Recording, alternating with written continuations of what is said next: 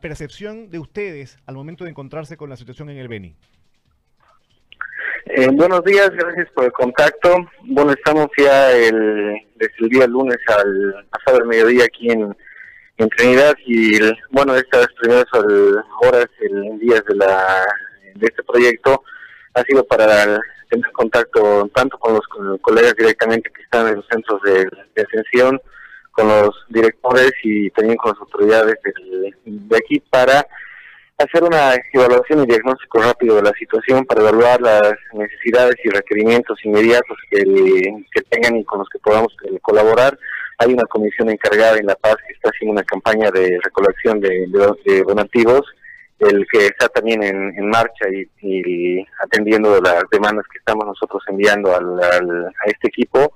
para poder en el transcurso de, estos próximos días, el fin de semana, el enviar todo el material que se está recolectando en La Paz en un, en un vuelo aquí a la Trinidad para hacer la entrega a, los colegas. Igual se están haciendo talleres de capacitación a los a los colegas, eh, inclusive uno de los colegas, el, doctor Jorge Salazar, que es pediatra intensivista, ha ido a hacer capacitaciones de manejo de emergencias respiratorias a otras localidades como al Villa Medina, Ranabaque, desde el lunes acaba de, regresar ahora, o sea que es una actividad que se está haciendo a todo a todo nivel, no tanto en lo que sería el tema este del, del apoyo con equipamiento, la capacitación y evaluación del, de, la, de la situación aquí en el departamento, ¿no? ¿Cuál es la cuál es el diagnóstico que ustedes hacen antes de consultarle cuál será el, el plan? ¿Cuál es el diagnóstico? Miren, el tema del de que ha sido la motivación y la preocupación del contacto inicial que ha tenido el, colega de aquí de Trinidad que se comunicó con el doctor Curpaus, el coordinador del, proyecto, es una necesidad sentida, ¿no? Y más, como han visto, con el incremento de, casos que se está presentando en el, departamento y también con el aumento en la tasa de letalidad, que es otro hecho que preocupa bastante. En este sentido, sabemos que lo que es el infraestructura, equipamiento, recursos humanos y bioseguridad, así como en todo el país, es también la debilidad aquí. El Claro que hay que entender la diferencia, que el, aumento de casos,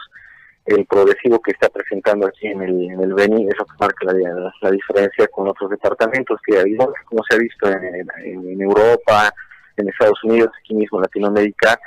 ni le da de misma forma a todos los países ni a todos los departamentos, estados o, provincias de, de, los países. Así es que estamos viendo que Beni y Santa Cruz son los departamentos donde se está concentrando esto y por lo tanto hay que concentrar la, ayuda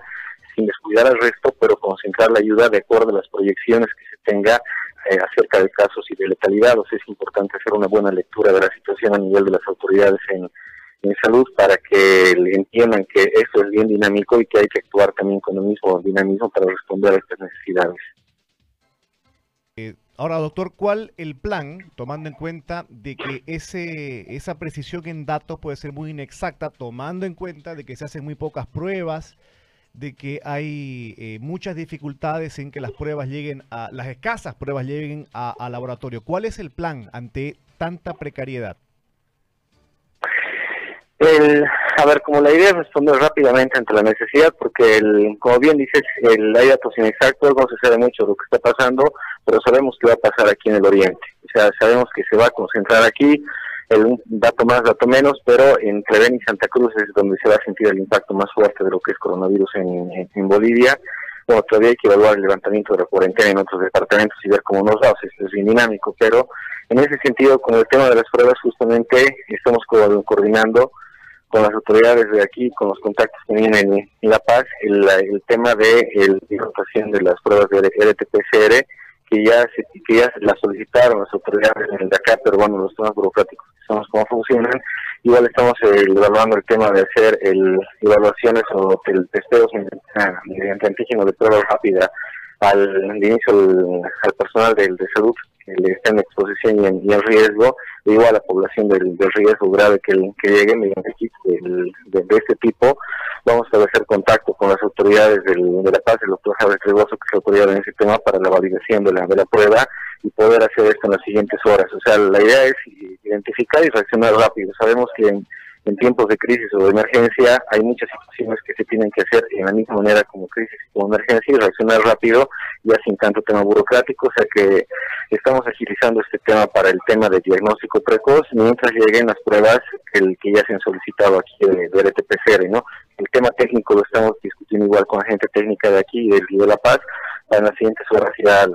comunicar la estrategia que se va a desarrollar aquí en, el, en Trinidad. Es decir, se van a enfocar en el diagnóstico precoz. ¿Esto es con el asintomático?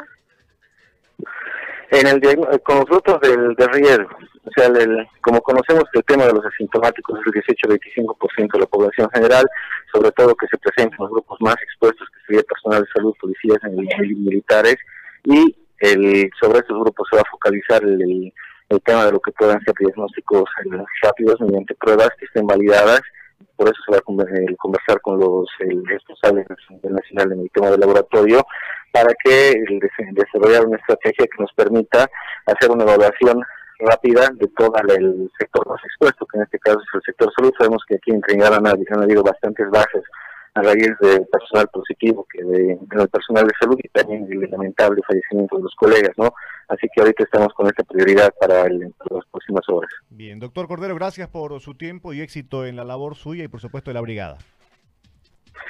No, agradezco por las palabras y,